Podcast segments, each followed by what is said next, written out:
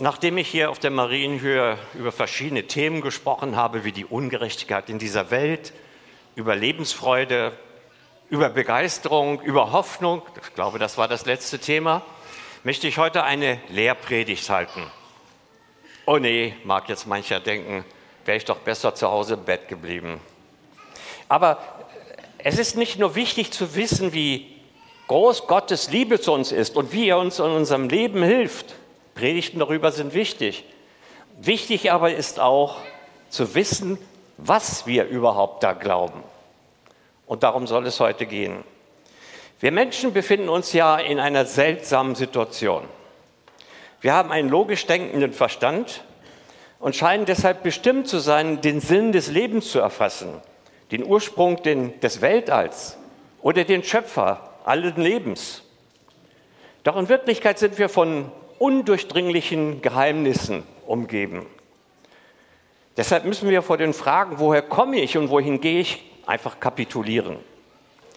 Trotz aller wissenschaftlichen und philosophischen Erkenntnisse können wir darauf keine befriedigende Antwort geben. Unsere verzwickte Lage wird durch zwei Texte in der Bibel deutlich. Der erste steht in Jesaja, Jesaja 45, Vers 15. Für wahr, du bist ein verborgener Gott, du Gott Israels. Gott ist verborgen, sagt Jesaja. Wir können ihn nicht erfassen. Wir können keinen Kontakt zu ihm aufnehmen. Wir können nichts über ihn erfahren oder wissen. Wir tappen im Dunkeln, wenn es um die Frage Gott geht. Der zweite Text steht in Johannes 17, Vers 3. Das ist aber das ewige Leben, dass sie dich, der du allein wahrer Gott bist und den du gesandt hast, Jesus Christus, erkennen. Gott erkennen bedeutet jetzt aber ewiges Leben, bedeutet Hoffnung, bedeutet Glück. In dieser Spannung leben wir Menschen. Gott ist verborgen. Aber wenn wir ewig leben wollen, müssen wir ihn erkennen.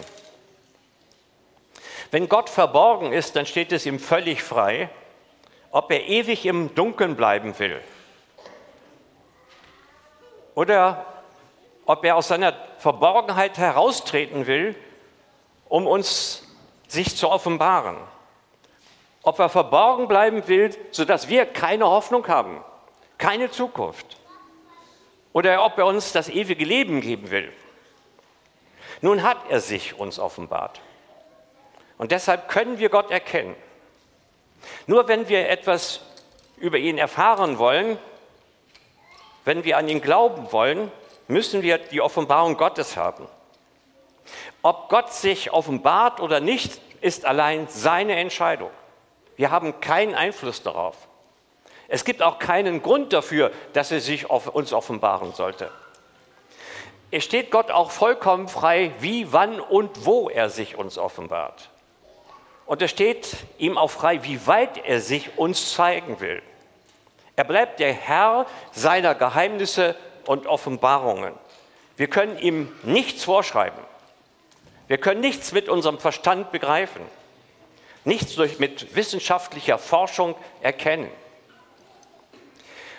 Nun hat sich Gott offenbart. Das zeigt, wie sehr er an uns interessiert ist, dass er uns liebt und dass er mit uns ewig leben will. Wenn wir die Bücher der Bibel überfliegen, dann finden wir ja dort verschiedene Offenbarungsformen. Er schickt Engel, er spricht mit Menschen in Träumen oder Visionen oder er erscheint auch persönlich, jedenfalls als Jesus Christus. Bei all diesen Offenbarungen geht es nicht nur um die Offenbarung der Person Gottes, wie uns die modernen Theologen weismachen wollen. Das wollen wir uns jetzt einmal kurz anschauen. Die drei großen Theologen, Brunner, Barth und Bultmann, beziehen sich auf den jüdischen Philosophen Martin Buber. Martin Buber untersuchte die Beziehung des Menschen zu seiner Umwelt und er teilte sie in zwei Gruppen ein. Die Ich-Es-Beziehung oder Verbindung und die Ich-Du-Beziehung.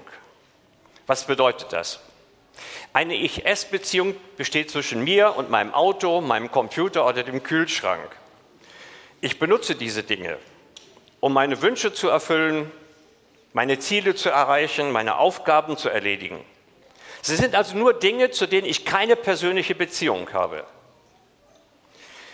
Martin Buber hat festgestellt, dass wir diese Ich-Es-Beziehung nicht nur auf Gegenstände beschränken, sondern auch auf unsere Mitmenschen ausweiten. Wir haben auch zu unseren Mitmenschen oft nur eine Ich-Es-Beziehung. Ja, schaut euch mal euren Nachbarn an. Habt ihr eine persönliche Beziehung zu ihm? Oder ist es nur ein S?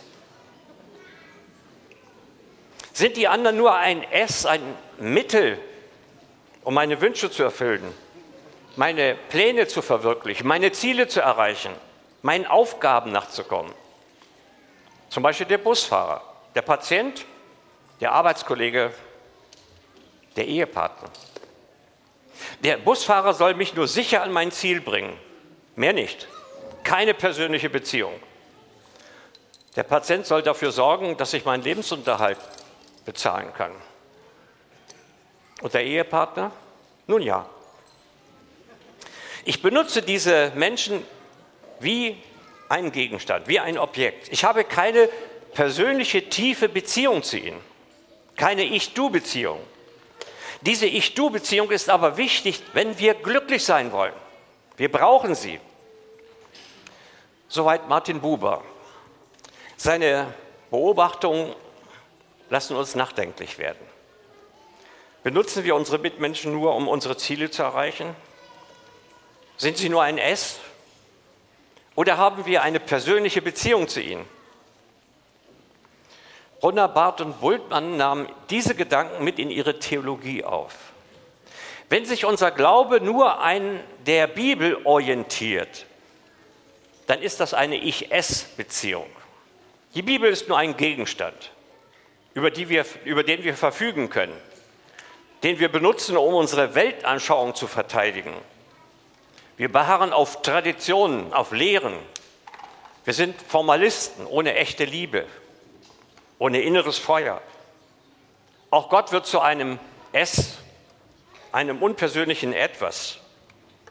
Wir benutzen Gott, um unsere Ziele zu erreichen. Na, ewiges Leben, Vergebung von Schuld, Schutz und Bewahrung und die Erfüllung unserer Wünsche und Gebete.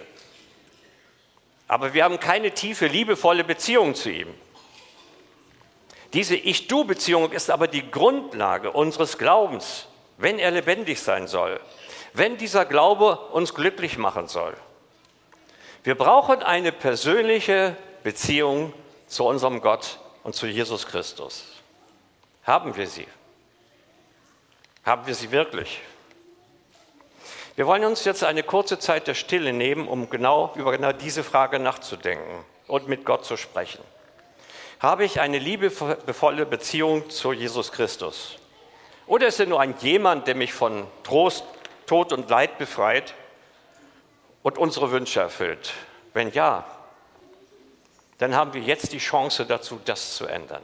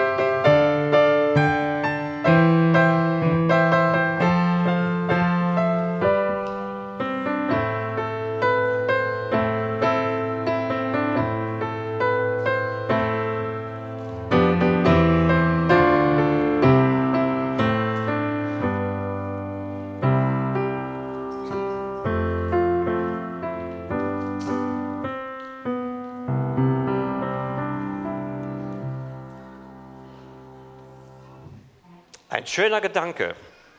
Wir brauchen eine tiefe Beziehung zu Jesus Christus, zu unserem Gott. Nur dann können wir wirklich glücklich sein. Nur dann werden wir uns freuen, im Himmel ihm zu begegnen. Nur dann werden wir uns auch nach dem Himmel sehnen, nach Jesus Christus. Die Idee von Brunner, Barth und Bultmann hat aber auch einen Haken. Sie behaupten nämlich, dass diese Ich-Du-Beziehung nur eine Begegnung ist, in der sich keiner der, an, der beiden äußert oder dem anderen mitteilt. Es ist eine stille emotionale Beziehung.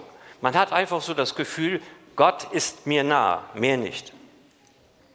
Wenn Gott sich dem Propheten offenbart, so sagen sie, dann zeigt er sich ihnen seiner Macht und Majestät.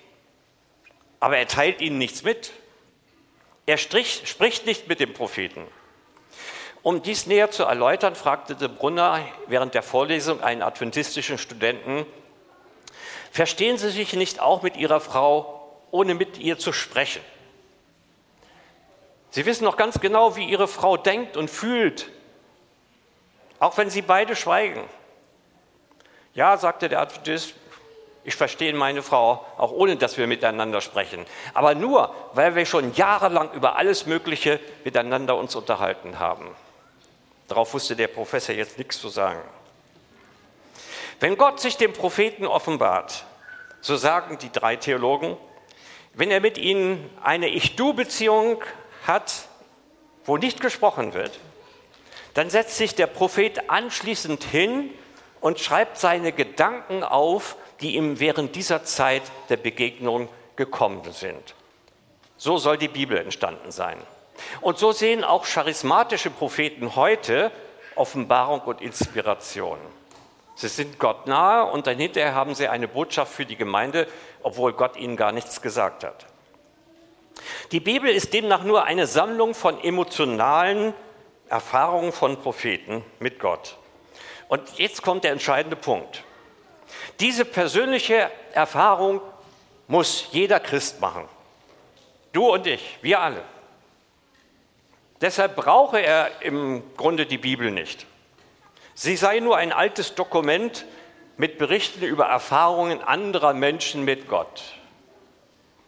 Die Lehren, die wir in der Bibel finden, seien nur spätere Überlegungen des Propheten über diese Begegnung mit Gott und seien deshalb relativ und unverbindlich. Glaubenslehren und Dogmen seien deshalb nicht wichtig. Sie seien sogar hinderlich, weil sie uns wieder in eine Ich-Es-Beziehung zurückwerfen. Wer eine tiefe persönliche Beziehung zu Gott habe, zu Jesus Christus, der brauche das alles nicht. Außerdem führe Lehre nur zu Streit. Lehre würde unsere Beziehung zu anderen Christen nur belasten. Lehre trennt, Liebe verbindet oder vereint. Deshalb brauchen wir keine Lehre, sagen diese Theologen. Das ist übrigens auch die Grundlage für die ökumenische Beziehung. Dabei übersehen Sie aber, dass schon allein die Aussage, Jesus ist Gottes Sohn, eine Lehre ist. Jesus erlöst uns von unseren Sünden, ist eine Lehre und darüber können sich Christen schon herzlich streiten. Alles, was wir über Gott sagen, ist Lehre.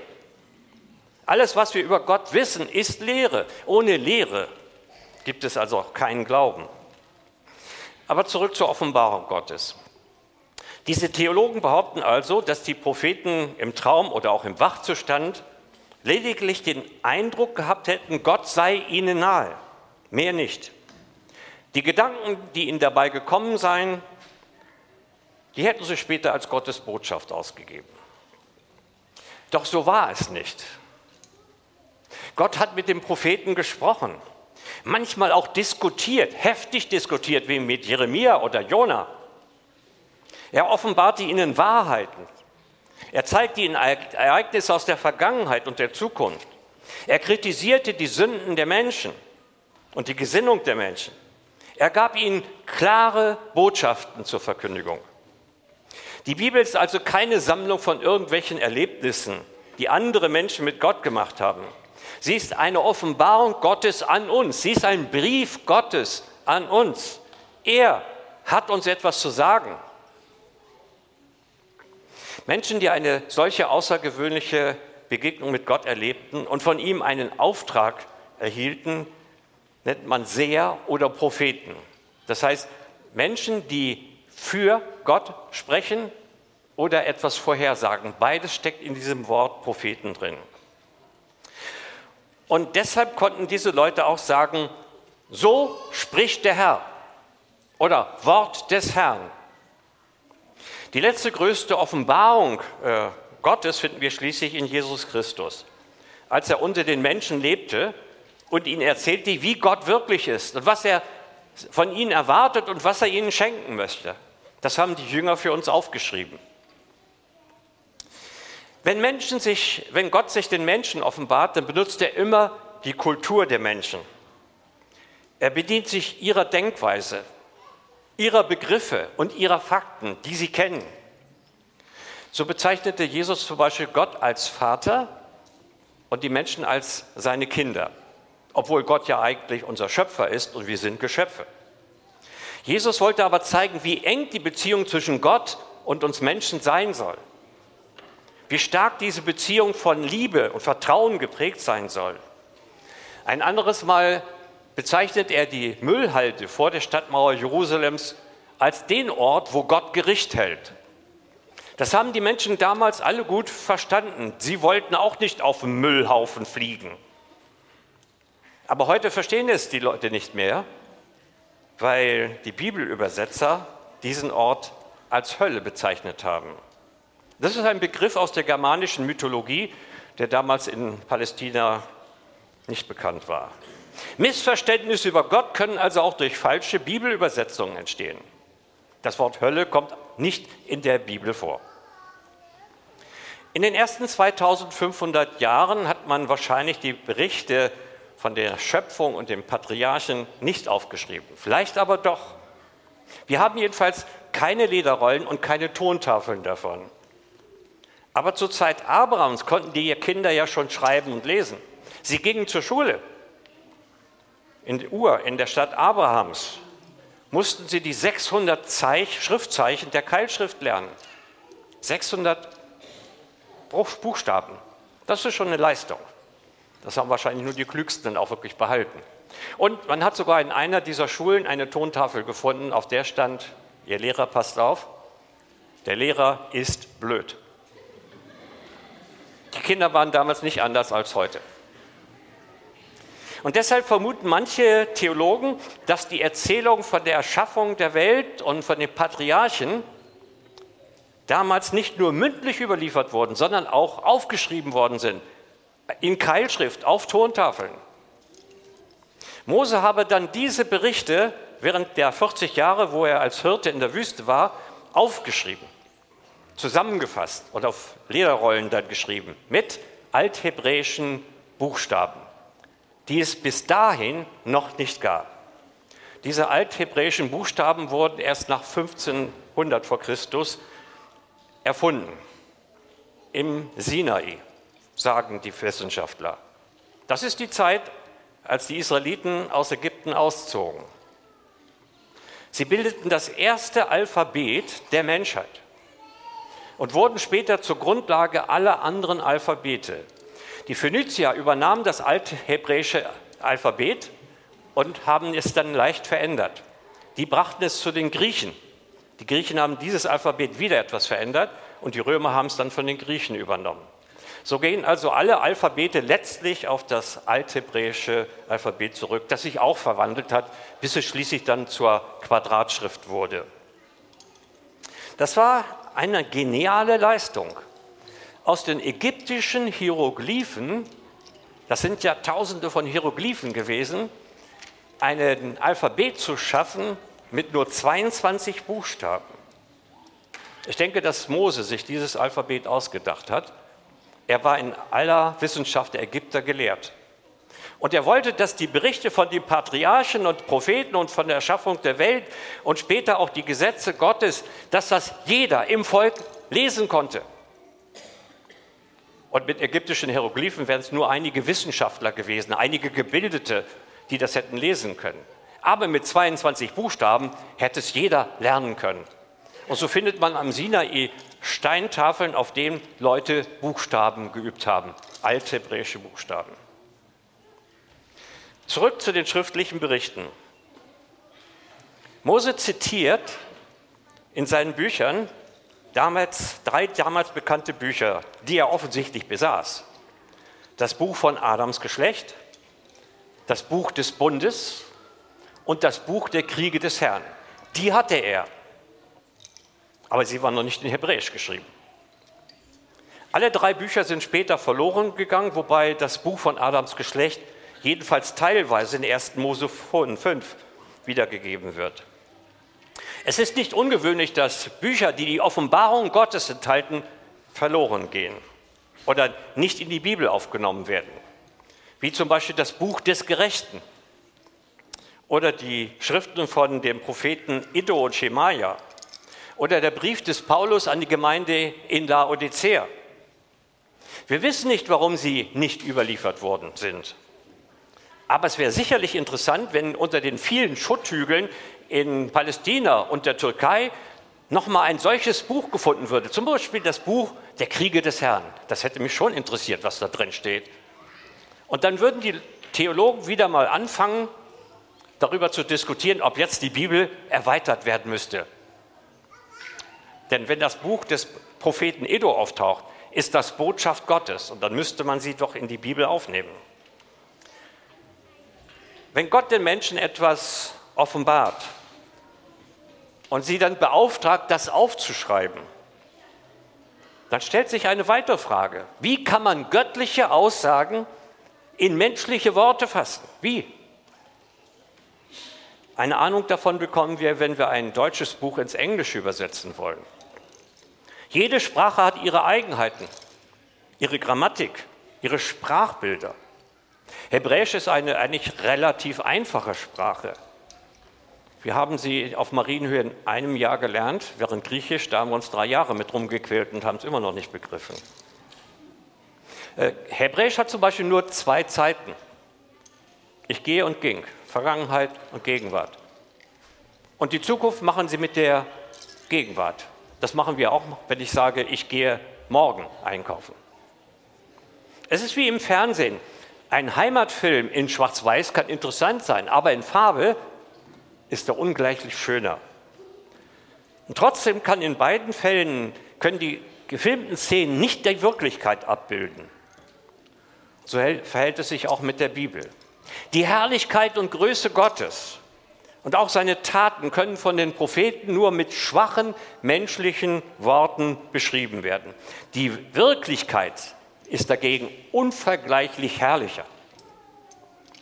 Kein Wunder, dass wir durch solche Sprachbarrieren und unserem begrenzten Verstand Gott nur schemenhaft erkennen können, wenn er sich uns offenbart. Deshalb schreibt Paulus in 1. Korinther 13, Vers 12, wir sehen jetzt durch einen Spiegel in einem dunklen Bild, dann aber von Angesicht zu Angesicht.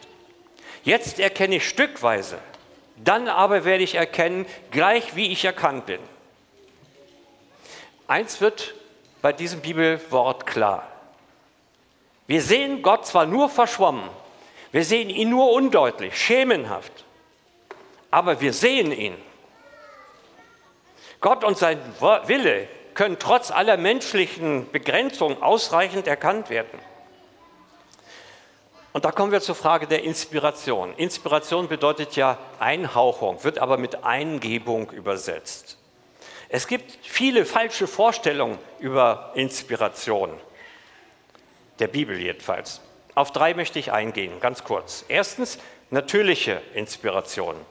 So wie Beethoven, Mozart oder Schiller inspiriert waren, so waren es auch Jesaja, Hesekiel oder Johannes dann wäre die Bibel nur ein rein menschliches Buch. Und so sehen das die modernen äh, ungläubigen Theologen, die es ja auch gibt.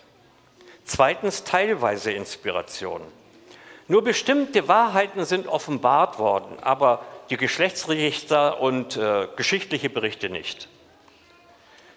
Natürlich brauchte, der, brauchte Gott dem Propheten nicht alle geschichtlichen Ereignisse zu offenbaren. Sie haben sie ja selbst miterlebt. Aber die Propheten brauchten trotzdem die Inspiration, um die Tatsachen auszuwählen und um sie aus der Sicht Gottes zu beurteilen. Manche Propheten hatten auch Visionen von geschichtlichen Ereignissen, die zeigen sollten, wie Gott sein Volk führt und was er mit ihnen vorhat. Drittens die Verbalinspiration. Gott diktiert dem Propheten alles Wort für Wort in die Feder. Das macht die Bibel ja zu einem vom Himmel gefallenen Wunderbuch. Sie darf deshalb nicht in andere Sprachen übersetzt werden. Denn jede Übersetzung wäre eine Verfälschung des Inhalts. Der Wortlaut stimmt dann nicht mehr. So sehen das zum Beispiel die Muslime, wenn der Koran übersetzt werden soll. Alle diese Ansichten stimmen nicht mit den Aussagen der Bibel überein. Die Inspiration lässt sich am besten mit einer Begebenheit aus dem Alten Testament erklären. Sie steht in 2. Mose 4, Vers 17 bis 16 und 2. Mose 7, Vers 1 und 2. Gott spricht dort zu Mose über seinen Bruder Aaron und ich beschränke mich nur auf einzelne Aussagen. Du, Mose, sollst zu ihm, Aaron, reden und die Worte in seinen Mund legen. Und er soll für dich zum Volk reden. Er soll dein Mund sein und du sollst für ihn Gott sein.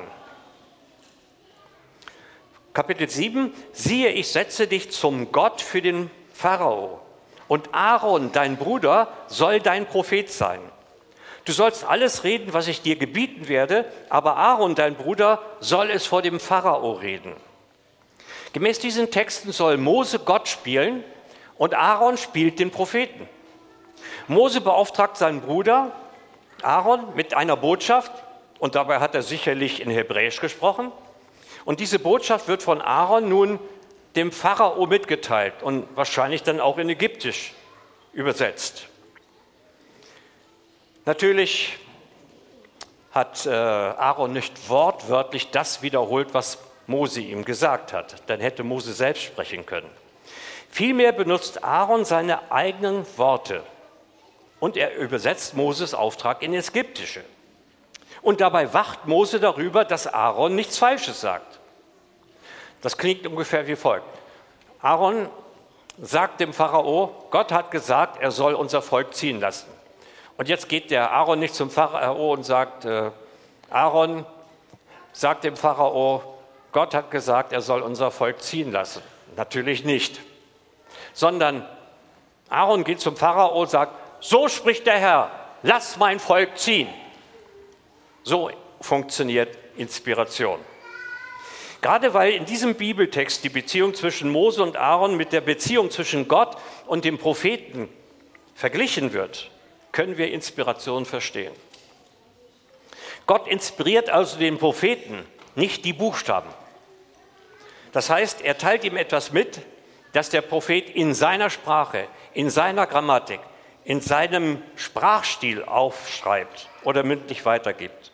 Und deshalb unterscheiden sich ja auch die Bücher der Bibel sprachlich so voneinander. Paulus schreibt zum Beispiel ein sehr kompliziertes Griechisch. Petrus ist da viel einfacher zu lesen. Der Prophet wird jedoch dabei beim Predigen oder Schreiben vom Heiligen Geist geleitet, sodass er die Botschaft Gottes vertrauenswürdig und wahr weitergibt, sie also nicht verfälscht oder abschwächt. Die Inspiration befähigt also den Propheten, die Offenbarung Gottes zuverlässig und vertrauenswürdig weiterzugeben oder aufzuschreiben. Deshalb ist die Botschaft des Propheten kein Menschenwort, sondern Gottes Wort. Die Bibel ist keine Sammlung von religiösen Erfahrungen anderer Menschen. Sie ist kein Dokument über persönliche Beziehung des Propheten zu Gott. Sie ist ein Brief Gottes an uns. So haben es auch die ersten Christen verstanden. Zwar war das Alte Testament für sie die Richtschnur ihres Glaubens, aber langsam dämmerte ihnen, dass sie eine weitere Offenbarung Gottes erhalten hatten, nämlich Jesus Christus. Er war Gott, aber in menschlicher Gestalt. So wie die Bibel Gottes Wort ist in menschlichen Worten. Deshalb brauchte Jesus keinen Propheten, der für ihn sprach.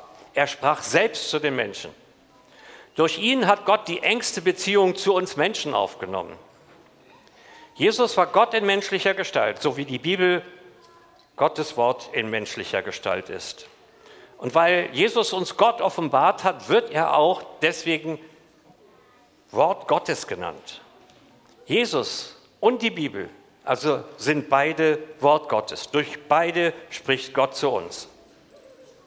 Wir haben zwar nicht die Möglichkeit, wie die ersten Christen persönlich mit Jesus zu sprechen, außer im Gebet. Wir haben aber die Berichte über das, was Jesus gesagt hat, was er getan hat.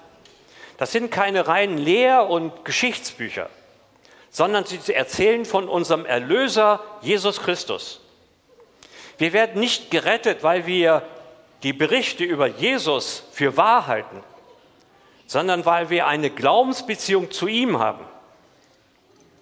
Wenn Gott uns einen Brief schreibt, dann will er uns nicht nur einfach informieren, uns Wahrheiten mitteilen. Er will uns bewegen, ihm zu glauben, ihm nachzufolgen und unsere Beziehung zu ihm zu vertiefen. Deshalb ist die Bibel, wie ich schon sagte, ein persönlicher Brief Gottes an uns. Lassen wir sie nicht im Regal verstauben. Durch sie will Gott zu uns sprechen und eine tiefe, liebevolle Beziehung zu uns aufnehmen. Nutzen wir die Chance und unser Glaube wird sich verändern. Amen.